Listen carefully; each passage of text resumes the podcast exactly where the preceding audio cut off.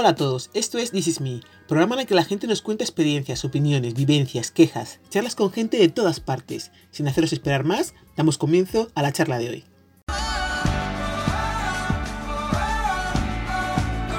Hola, muy buenas, un día más. Tenemos aquí a una invitada muy especial, como todas las que tenemos, así que por favor, preséntate. Hola a todos, eh, muchas gracias Reyes por esta invitación. Mi nombre es Carmela, eh, soy argentina, vivo en Buenos Aires y soy eh, artista plástica, me dedico a la escultura. Em, y bueno, tengo acá tres hijos y, trabajo en este momento, eh, en pandemia, en, cuarentena, trabajo en mi taller todo el día. ¿Qué es lo que has estudiado? ¿Qué, qué carrera tienes? ¿Has hecho alguna Sí, ¿Carrera universitaria eh, o, algo, no sé, posgrado o alguna cosa? Sí, hice una carrera terciaria hace, bueno, cuando era muy joven, de paisajismo, que es eh, eh, trabajo con plantas, con decoración con plantas, porque tenía una empresa que se dedicaba a eso y bueno, yo trabajaba, estudié eso para la decoración, ornamentación. Después, bueno, dejé ese, rubro, pero paralelamente siempre estudié eh, arte eh, y hace unos 20 años eh, me decidí por la escultura y empecé a trabajar con un escultor, a estudiar con un escultor que se, llama, se llamaba, porque falleció, Ricardo de la Serna, y con él aprendí el trabajo en tres dimensiones, ¿no? que es la escultura. Trabajo de pintura sería en dos dimensiones y el, la escultura en tres. ¿Con cuántos años comenzaste tu, tu, incursión en el mundo profesional, laboral? Sí, fue todo un proceso, ¿no? Eh, eh, cuando eh, me fui desarrollando como escultora, empecé a ver que era lo, que realmente me gustaba, la manera de... El, arte es una manera de expresión de, algo que tenés para decir y encontrás el canal para, para que te escuchen, digamos, o para que, para que para poder expresarte. Y, para, y mi canal es ese, mi lenguaje es la escultura. Y creo que logro una conexión con, con, el, con el, público porque, bueno, tengo un feedback eh, donde a la gente le gusta lo que hago, entonces eh, eso es mi gran premio, ¿no? Y me di cuenta que, que podía vivir de esto, digamos, en el proceso hace unos ponele 10 años que realmente lo encaro como una profesión este, eh, la cual eh, vivo. Eh, y he hecho otros trabajos paralelamente porque no siempre el arte es difícil, no es un ingreso constante, hay que estar moviéndose permanentemente, hay que estar trabajando mucho, entonces no es que todos los meses tenés tu ingreso y con eso estás. O sea, hay que hay veces que no vendes nada y hay veces que vendes mucho, es, irregular. ¿Qué recorrido has hecho laboralmente? Esto entiendo que sí lo has hecho ahora, que lo estás compaginando desde hace 10 años, pero antes de eso has trabajado en otros muchos sitios, supongo, hasta llegar al punto en el que has dicho, bueno, me dedico solamente a esto porque ya me da los ingresos suficientes. ¿Qué otras cosas has podido hacer? Bueno, eh, así como las vueltas de la vida te, ponen en lugares que decís que hago acá, pero bueno, caí un día a trabajar en Volvo, la empresa de, autos que estaba instalándose en Argentina hace muchos años. Yo estaba sin trabajo, he cerrado mi empresa de, plantas y, y, situación económica difícil, entonces eh, esta amiga que trabajaba en Volvo me dijo, venite que estamos haciendo lanzamiento de la marca en el país venite a ayudarnos con el lanzamiento. Yo, bueno, y fui, me, enganché, ellos vieron que yo tenía pasta para vender y me enseñaron, porque ellos no querían vendedores de autos tradicionales, querían gente que fuera formada por la marca. Em, y bueno, me terminé en un puesto de venta, de venta de automóviles eh, de alta gama, Después me vino a buscar otra marca, Audi, me fui a Audi, trabajé unos años allá, después me vino a buscar BMW y me convertí en la única mujer vendedora de autos de alta gama de, acá de, Buenos Aires, por lo menos no sé, pero soy la única.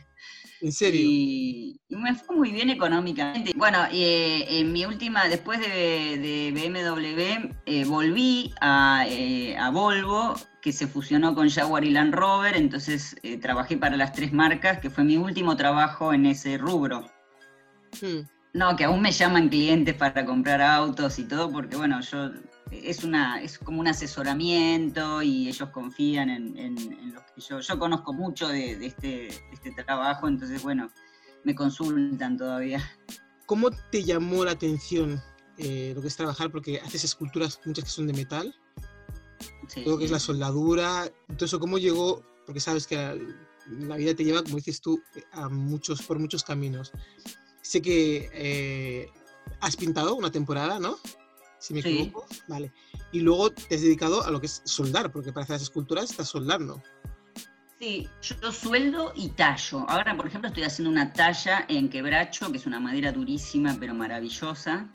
Em, que es un durmiente de tren, no sé si allá en España se usan también los durmientes de tren, pero acá sí, todavía algunas eh, carriles de tren tienen unos durmientes de madera muy, muy fuerte y que, tienen todo toda una huella que deja el, tren y está muy buena. Bueno, estoy trabajando eso con guyas y masa, eso es todo corporal, ¿no? Es un trabajo duro, pero muy gratificante y también sueldo. Y soldar y tallar aprendí en el taller de Ricardo de la Serna. Es mal, eh, eh, soldar es mágico, o sea, fusionar dos metales eh, y, que, y que quede tan sólido es como algo mágico, muy lindo. ¿Cómo conociste a Ricardo de la Serna? Bueno, a través de una derivación que yo estudiaba con una pintora que se llama Poli Costa, y ella empezó a ver que yo eh, pegaba cosas, o sea, como que buscaba una tercera dimensión, un relieve, eh, o sea, tallaba la, madera en la que pintaba, entonces me dijo, vos tendrías que hacer eh, escultura y me recomendó a este escultor que es un genio, la verdad es muy bueno, y aprendí mucho con él. ¿Cuántos años estuviste de aprendiz para él? Y cinco años estuve yendo a su taller este, y paralelamente me fui organizando el taller en mi casa, porque tener un taller de lo que yo hago es, necesitas un espacio, poner un banco con morsa, un espacio para soldar, que sea seguro, porque la soldadura eh, no puede hacerse en cualquier lado. Em, entonces, bueno, me fui organizando y ahora tengo el taller en mi casa, tengo un taller divino, grande, cómodo y con acopio de mucho material, porque el material no es que eh, eh, tienes una sola cosa. Tengo un material tremendo de buscar en la calle, en galpones, en la orilla del río. Yo busco permanentemente material.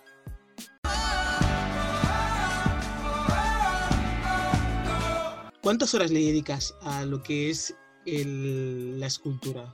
Hacer tus trabajos en el taller. ¿Cuánto tiempo le puedes dedicar aproximadamente para a lo mejor conseguir algo que digas tú me gusta y creo que se puede poner a la venta?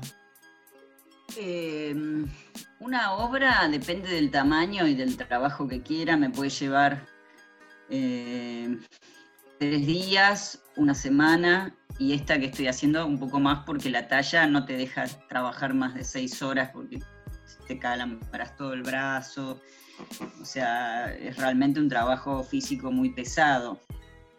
Este, hay que estar elongando y corrigiendo las posturas porque eh, llega un momento que te duele toda la espalda, ¿no? Este, pero es tan apasionante que no me doy cuenta. Y cuando me doy cuenta dije, uy, estuve más de seis horas y me tengo que tomar un, un analgésico porque si no me muero. Tienes que estar bien físicamente porque si no te duele la cintura, te duele el codo, te duele la rodilla, son muchas horas paradas eh, la soldadura está bien, es, más fácil soldar que tallar, pero después hay que levantar las piezas, son muy pesadas. Eh, yo trabajo sola, no tengo ayuda en el, taller, así que bueno, me las tengo que arreglar y tengo que estar bien para, poder soportarlo. ¿Cómo surge eh, la idea de hacer una obra nueva? ¿Es algo que te viene de repente o es algo que piensas con tiempo y buscas el material? O es algo que surge con el material que tú tienes en tu taller que dices, bueno, como tengo esto, voy a crear esto, a ver qué se me puede ocurrir? Mira, eh, tengo eh, sí, mucho es a partir del material, eh, pero yo ya estoy haciendo esta obra y ya estoy mirando otra cosa. Siempre trato de ya tener en vista qué voy a hacer después. O sea, ya lo miré. En algún momento dije, Uy, cuando termine esto voy a, voy a agarrar esta. Es como que tengo esa, ese ojo puesto en el futuro. este, después me pasa mucho, ¿viste? Cuando te desvelas a la noche y o, por ahí estoy a la mañana, me desperté, me quedo un rato en la cama y empiezo a imaginarme una pieza con otra y qué le pondría y cómo la haría y si la haría de colgar o de pie. Y empiezo a divagar en la cabeza y después, bueno, la voy, nunca la dibujo, no, no hago un proyecto previo para dibujar una obra, sino que me manejo a través de los materiales, de lo que, va me, lo que me va diciendo el material. A veces agarrás un, no sé, un rulemán y decís, uy, esto es una flor, o es un ojo, o es una rueda, no sé, es algo.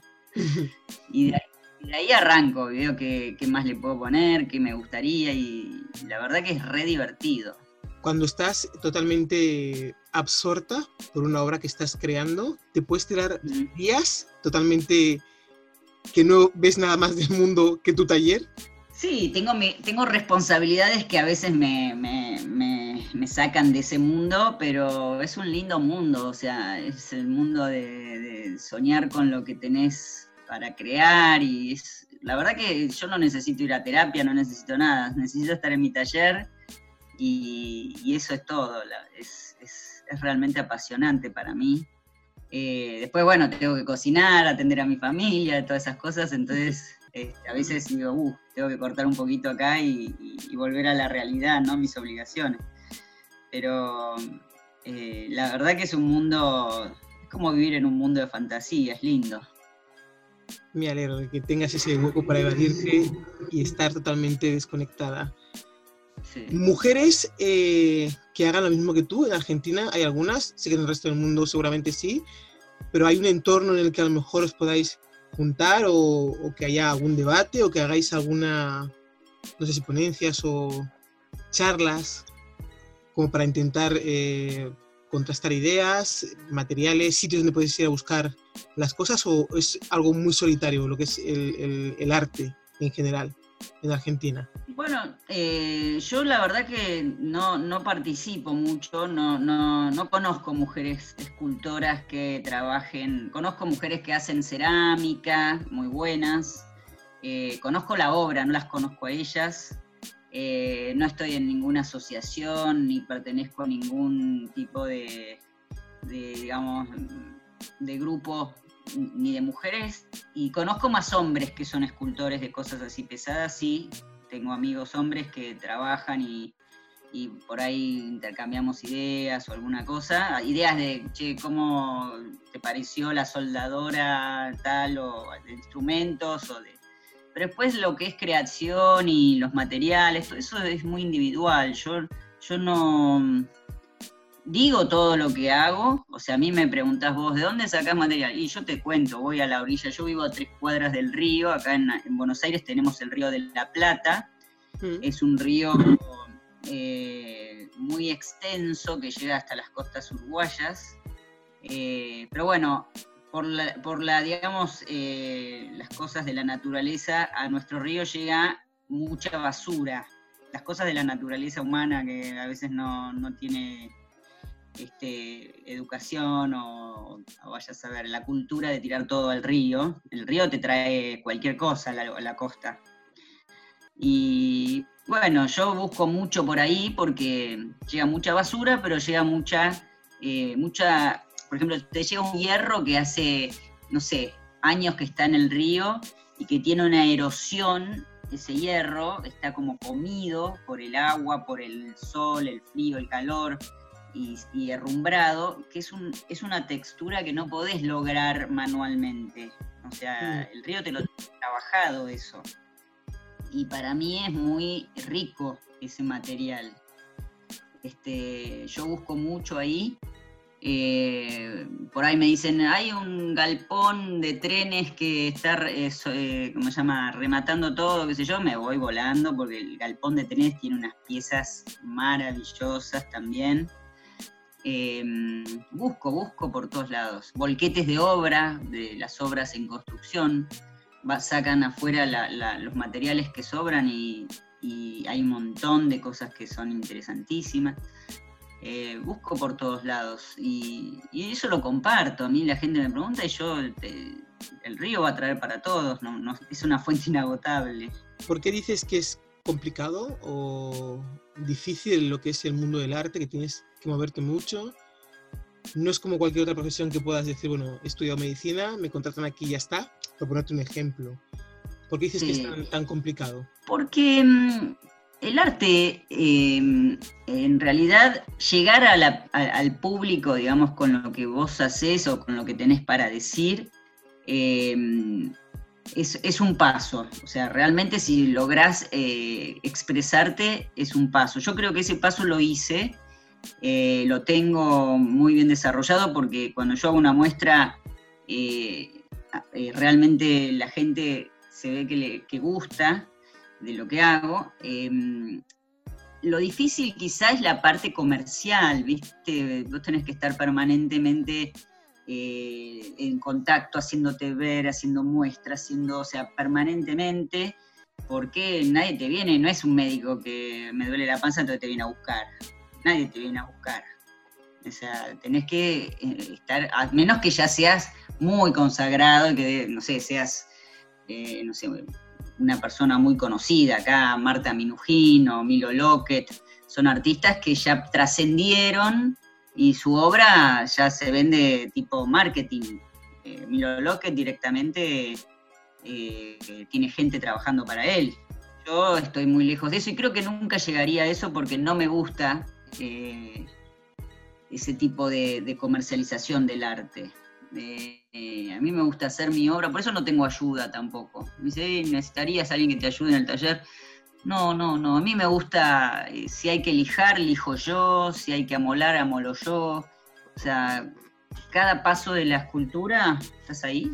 Sí, sigo aquí, te estoy escuchando. Estoy escuchándote atentamente. Sí, prefiero estar sola porque hago los trabajos con todo, todo el proceso del trabajo lo hago yo. Entonces, creo que eso también es parte de, de lo que le gusta a la gente.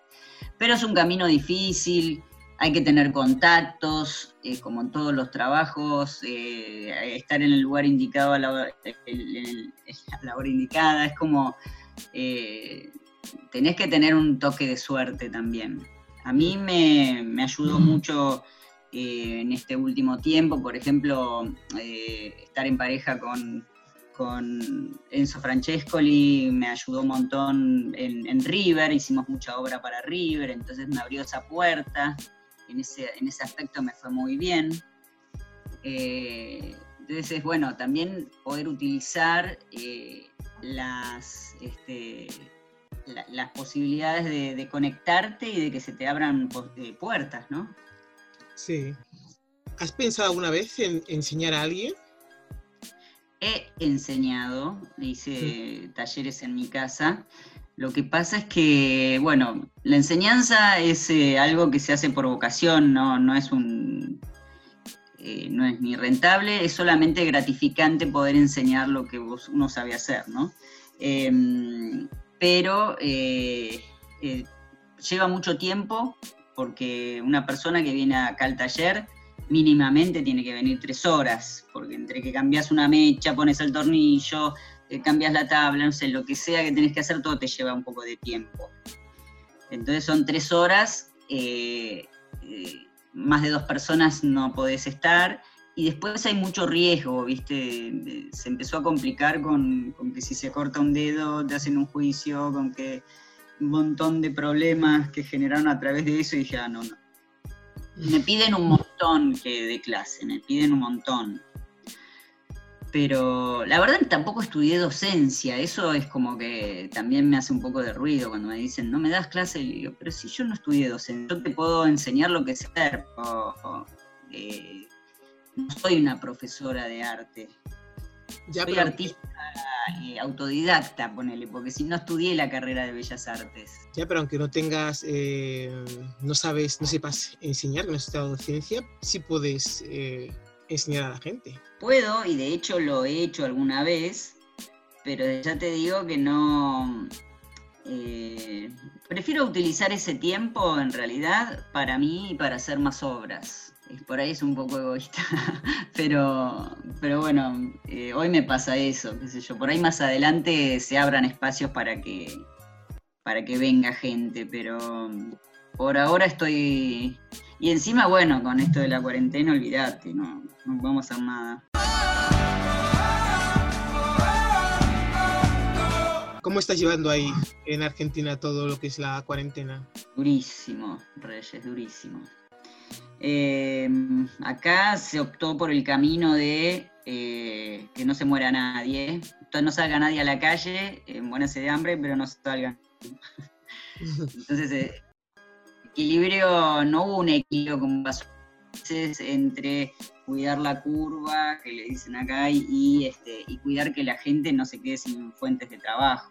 Y la gente se está quedando sin trabajo mucho. Y este es un país con un alto nivel de pobreza y bueno, eh, no hay manera de, cubrir ese agujero, ¿no? Cuando el que paga los impuestos no puede trabajar, no puede pagar los impuestos. Si no puedes pagar los impuestos, no puedes ayudar a la gente que más lo necesita. Entonces, eh, es toda una bola de nieve que tiene un negro futuro, por lo menos para mí, ¿no? O sea, no veo la forma en que vamos a salir bien de esto. ¿Queda mucho todavía para que estéis así? ¿Tú qué piensas? Y yo pienso que, bueno, ahora entramos, el miércoles entró en, en, Buenos Aires, digamos, en lo que es la capital acá y el Gran Buenos Aires, se entró en una etapa otra vez eh, para atrás, en fase 1. Este, y bueno, nada, fue un disgusto para todos, porque imagínate que otra vez no puede salir, se había ablandado un poquito, la gente había podido empezar otra vez a abrir su localcito de ropa, de calzado. bueno, todo eso, todo para atrás. Y, creo que falta, si recién empieza el invierno, eh, acá empezó, bueno, donde empezó el verano de ustedes, empezó el invierno nuestro. Sí. Y falta, falta. Y cuando salgamos de esto, eh, no es que va a ser como ustedes, que, ah, lindo, que, de a poco se van levantando. Acá vamos a estar muy abajo, qué sé yo. Está costando bastante. La gente se ha quejado mucho, han dicho que, hemos estado mucho tiempo en la cuarentena. Mm. Yo creo que hacía falta ese estar ese mucho tiempo para ahora poder estar mm, más tiempo más relajados o controlar los pequeños rebrotes que hayan de nuevo. Pero no sé, la gente se queja, pero la gente se queja por todo. En general, el ser humano tiende a quejarse por todo. Si no es porque es A, es porque es B. Si no es porque llueve, es porque hace mucho sol. Así que, pero bueno, yo creo que se va a ir saliendo adelante siempre y cuando las ayudas que lleguen se usen correctamente. A mí directamente lo que me pasa, que un poco me, me, enoja, es que mm, que yo no necesito que me digan no podés salir. O sea, con que me informen que hay un virus que se contagia de tal manera, que hay que cuidarse de tal manera y que hay que salir lo menos posible, no necesito eh, ese tipo de, control policial, eh, tipo, eh, no sé, como si fuera un estado de sitio. Pero bueno, acá hay una cultura de poca obediencia, de poco respeto, el argentino en sí tiene esas características de, querer siempre saltar lo que, lo, que se, lo que se sugiere, lo que se indica y lo prohibido, y bueno. Entonces optan por ese método que, bueno, nos involucra a todos, ¿viste? A mí me da bronca, pero, pero bueno, creo que no hay otra manera de controlar, hay poca cultura acá, poca cultura. Aquí en España también se han quejado de lo mismo, que la gente no ha colaborado mucho, pero luego viendo datos ves que los que han colaborado han hecho mucho, o sea, los que no han colaborado han hecho mucho mm. ruido, pero son los que menos. El porcentaje de la población, la gran mayoría, ha hecho caso y se ha quedado en casa y ha respetado la distancia de seguridad, lleva su máscara e intenta cuando estar en público pues eh, mantener las distancias pero luego hay 4, 5 o 20 que hacen mucho ruido, que son los que luego salen en todas las redes sociales, en Twitter, en Facebook, como que todo el mundo hace esas cosas mal y yo creo que no. Me imagino que en Argentina hay gente que haga ruido, pero otra gente que le importe mucho la salud y su bienestar y se quede en casa por, por, evitar contagio, ya no a lo mejor por contagiar a otra persona, pero sí para no contagiarse ellos. Seguro. Yo estoy convencida de que es así, pero bueno, también a veces me confunde un poco eh, la información, no solamente, o sea, la información que nos dio este virus, ¿no? por un lado eso, pero por otro lado, no sé, organizan un partido de tenis y Djokovic y se contagian todos, entonces el tipo sale a pedir perdón. Como que yo no sé si esas cosas están armadas para que uno las vea, o, viste, qué sé yo, es muy confuso, ¿no? Como que nadie sabe muy bien esto, qué pasa, qué pasó, o, como hay mucha mucha desinformación eh, o sobreinformación que no está bien chequeada. Sí, yo creo que más sobreinformación. Claro, sobreinformación no chequeada. no, antes era por el frío, no, ahora no el frío no. Antes sí, el tapaboca no, el tapaboca sí. El, eh, esto no, esto sí. Si te lavas las manos, eh, con jabón lo matás, pero la ropa la tenés que lavar a 40 grados dos horas. No sé, no entiendo. Es como que hay un montón de información que decir, pero como yo me lavo las manos 20 segundos y ya está. Ahora la ropa la tengo que lavar a 40 grados. O sea, es re loco. Creo que va cambiando, ¿viste? No sé, antes los niños no se contagiaban, ahora sí los niños se contagian. Eh, los animales no se contagian, pero esto viene de un animal. Hmm. Hay como mucha cosa confusa de, que te da como esa idea, ¿no? Estos no saben nada y están ahí tirando, ¿viste? Y yo entiendo, a lo mejor este virus es algo que, sorprendió y que hay poca información, ¿no? Y bueno, la gente va tratando de, acatar lo que, lo que escucha. Pero como vos decís, yo no saldría eh, si me decís mañana el que quiere puede salir, pero sepan que está esto, que hay que cuidarse de esta manera, lo mejor sería no salir o salir para lo fundamental. Y ya está, ¿entendés? No, me gustaría vivir en una cultura donde eso sea lo, lógico.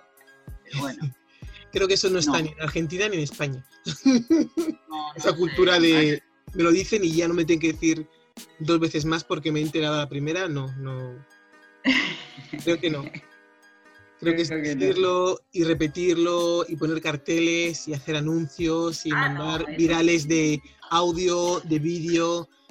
Y digo, pero bueno, ya, está. Y el día anterior había ido al rastro, que la gente, vos viste lo que es el rastro, este, y a la feria de, de arte y arco, y bueno, eh, y no, me, no sé si me contagió o no, no lo sé porque puedo ser asintomática también. Entonces es como un montón de cosas que decís, bueno, yo me quedo en mi casa, espero que esto pase. Y, bueno.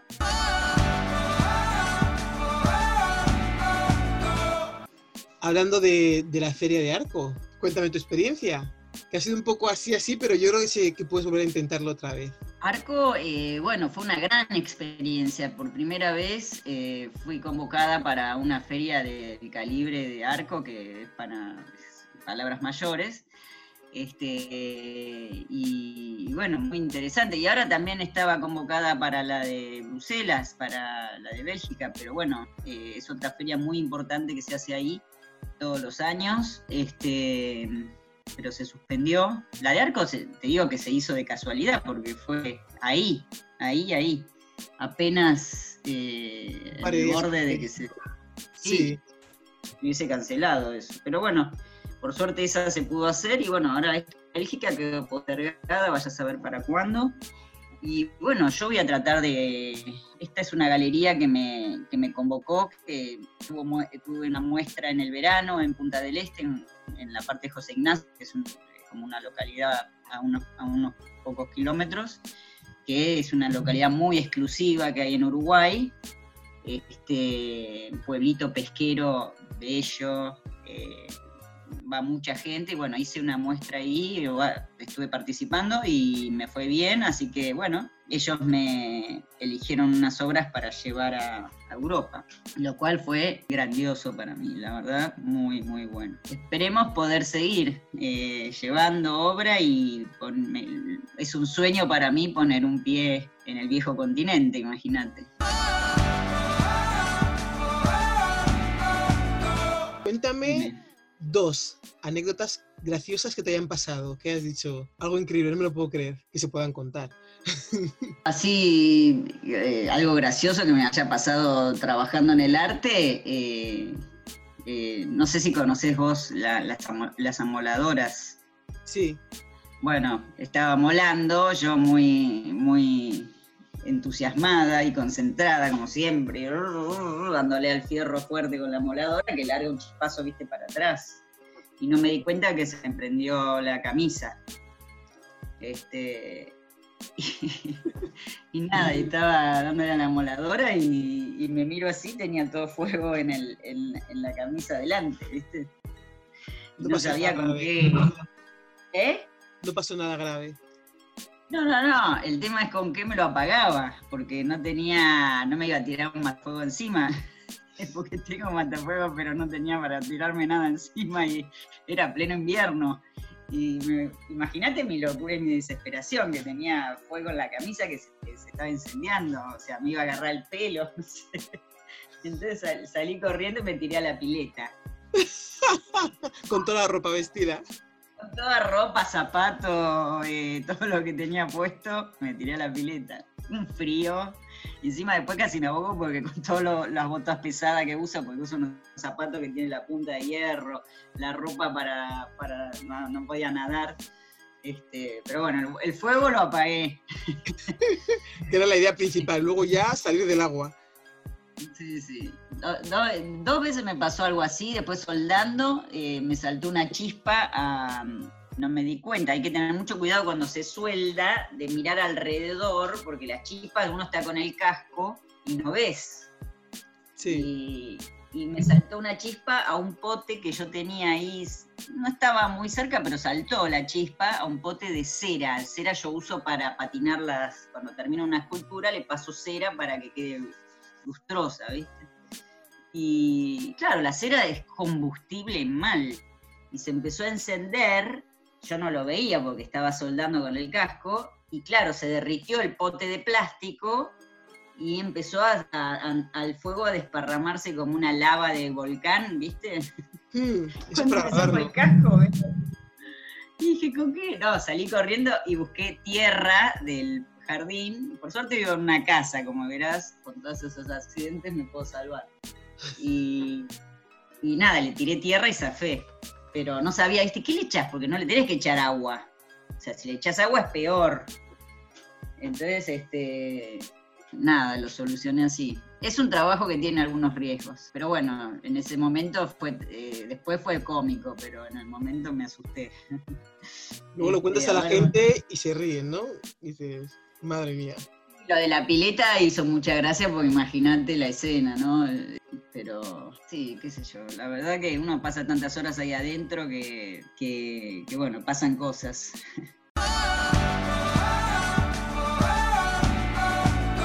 Dime dos cosas que modificarías de tu vida, si pudieras. Eh, Algo que cambiarías. Cosas... mira, cambiaría esto y esto. Me cambiaría el lugar, el lugar, la, ciudad donde vivo. No me gusta vivir acá sueño con, no sé, convivir en, no sé, puede ser en España, en algún lugar con un mar adelante, un pueblito, algo tranquilo. o sea, me alejaría de la ciudad. Me parece que eh, tiene un, nivel de, de tensión que ya no es para mí. En su momento sí, pero ahora ya como que me gustaría vivir de otra forma acá en Argentina pasan cosas eh, que no me gustan nada, que son eh, que tienen que ver con la seguridad, ¿viste? Ustedes no, viven eso, pero acá se vive muy, muy intenso eso, eh, y cada vez más. a mí no me gusta salir a la calle y sentir que, no sé, por ahí dos tipos en moto me pegan un tiro, porque es lo normal, ¿entendés? no es que te roban, te pegan un tiro, entonces eh, es como que se, volvió muy agresiva la ciudad. Y no, no pasa eso en todo el país. ¿eh? O sea, hay gente que vive en otras provincias y que vive tranquila. Acá no se vive tranquilo. Y eso no me gusta nada. Pero es lo, primero que se me viene a la mente si me decís que vas a cambiar. Eso. Y, Y después, bueno, no sé, eh, cosas como, una cosa que me gustaría cambiar también de, mi vida es la alimentación. Me gustaría no comer más animales. Están muy ricos algunos. sí, ya lo sé. Pero, pero yo creo que eh, eh, soy muy de pensar, ¿viste? A mí me gusta pensar qué van a decir de esta, de esta civilización dentro de 600 años, ¿no? Mil años. Mm y creo que una de las cosas que van a decir es, comían animales. o sea, como que me parece re loco que comamos animales, ¿entendés? Hmm. Con una visión futurista. Yo creo que no deberíamos, eh, que es parte de todas las infecciones y los virus que vamos a tener. Es un divague mío, ¿eh? Pero es una sensación que tengo, como que eh, eso es un, algo en extinción, así como se extinguen, se, fueron eh, eh, eliminando cosas bárbaras que se hacían en el pasado, como, no sé, eh, el, circo con un elefante y tigres con un tipo que le da latigazos. Hoy no lo ves eso, pero mm. cuando eras chica ibas a un circo y había eso. Hoy está prohibido. Como que hay cosas que van cambiando, que se van civilizando, como que están mal. Y yo creo que comer animales no está bien. Siento eso. como que los como, ¿eh? O sea, no digo esto como una como algo que vos decís que te gustaría cambiar y a mí me gustaría no comer animales, pero por los animales, no porque no me gusten. Y porque me parece que puede ser, ahora por ejemplo acá está otra vez el tema de la gripe porcina, no sé, me parece como que hay una alerta ahí, algo que nos está diciendo esos mercados en China que comen todo tipo de bichitos, ¿viste? No, no, no, va más eso. Pero bueno, van a faltar varias culturas, varias civilizaciones para, eh, darse cuenta. Yo creo que sí, todavía faltan unas pocas más. Es algo que nos han vendido desde siempre y que ahora es un poco complicado cambiar. Pero yo creo que, es, complicado. Hay muchos eh, intereses ya económicos que van de la mano para que se deje o no se deje, les parezca bien o no les parezca mal.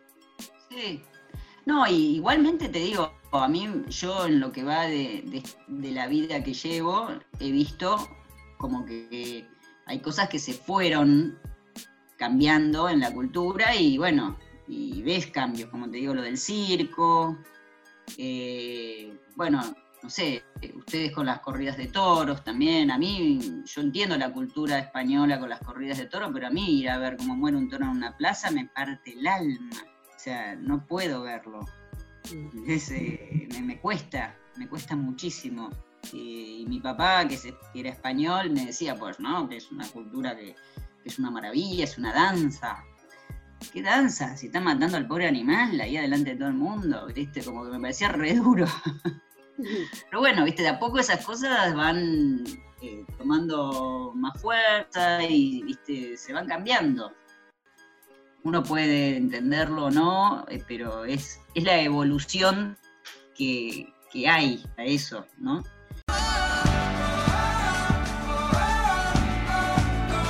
Yo hay cosas que pienso que hemos ido para atrás en vez de para adelante con ese cambio. Muchísimo. Puede ser. Puede ser que esta es una habitación, que haya gente adulta y niños y esté la gente con el móvil, mirando el qué, por ejemplo.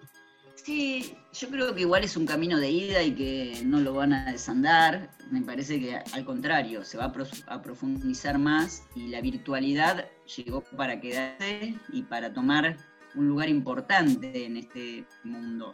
Eh, no me parece que, que lo puedan modificar eso para atrás. O yo el otro día estaba cenando con dos hijos míos y los dos estaban con el celular, entonces les, estábamos los tres en la mesa y, agarré mi celular y les escribo, ¿cómo están chicos? Eh, se reían porque claro, estábamos sentados uno al lado del otro. Qué lindo verlos, me gusta este almuerzo juntos les escribí. Y me saqué una foto así y se las mandé, ¿no? Como dando un poco de también de, de, ironía al momento, que decís, bueno, viniste a comer, una de mis hijas, no, Nelly no vive acá conmigo, donde me venís a visitar y comemos juntos y estás con, otra persona estás con otra persona, o sea, estás en el celular hablando con otra persona. Y eso, bueno, uno que vivió otra cultura lo vive como un desplante, decís, che, que falta de respeto. Sí. Pero bueno, ellos no lo viven así. Eh, para ellos es lo normal, es lo, natural. y bueno, uno tiene que... Ellos o sea, a medida que van creciendo se van dando cuenta que, mi cultura no es esa, entonces me molesta y bueno, tratan de también de, decir, bueno, no hagamos esto ahora, pero... Pero bueno, es, una, es algo que va a avanzar. Eh, la virtualidad, ya te digo, es, es un mundo eh, que se empezó a gestar hace muchos años y que está tomando mucha dimensión hoy. Hoy todo se hace a través de las redes, como vos decís, la información vuela, eh, todo te lo enterás en el instante. Yo el otro día hice una muestra virtual también y, muestro mis obras por, por, la tecnología. Si no tuviera esa herramienta estaría totalmente desaparecida, no estaríamos hablando nosotras. Eh, o sea, hay un montón de cosas que, herramientas que nos dan y cosas humanas que se quitaron. Y que bueno, hay que buscar la manera de que de la conexión, de, volver a tener esa conexión de, otra forma. Pero es una realidad esa que cambió, cambió, no va a ser igual que cuando éramos chicos nosotros. Nadie toca el timbre ahora, si te vienen a buscar te dicen salí. Es así. Sí, es cierto, es cierto.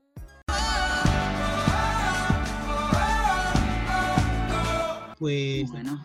muchas gracias. Ha sido un placer. Gracias a vos, Reyes. gracias. Cotillear Me encantó charlar contigo. Me alegro.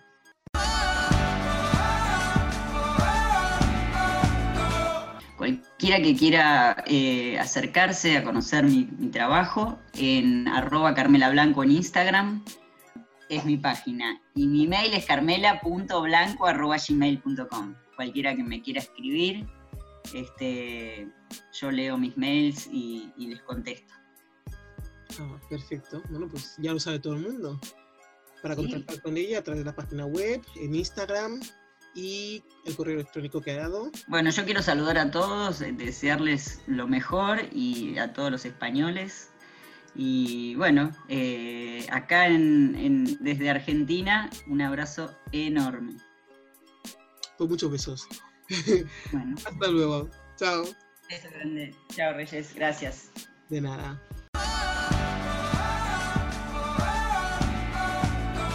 Esto es todo de momento. Si conoces a alguien que quiera participar en las charlas, que nos escriba a thisismireyes.com. Dar las gracias a RDK Redacción Audiovisual. Esperamos, por supuesto, que nos escuches en las siguientes charlas.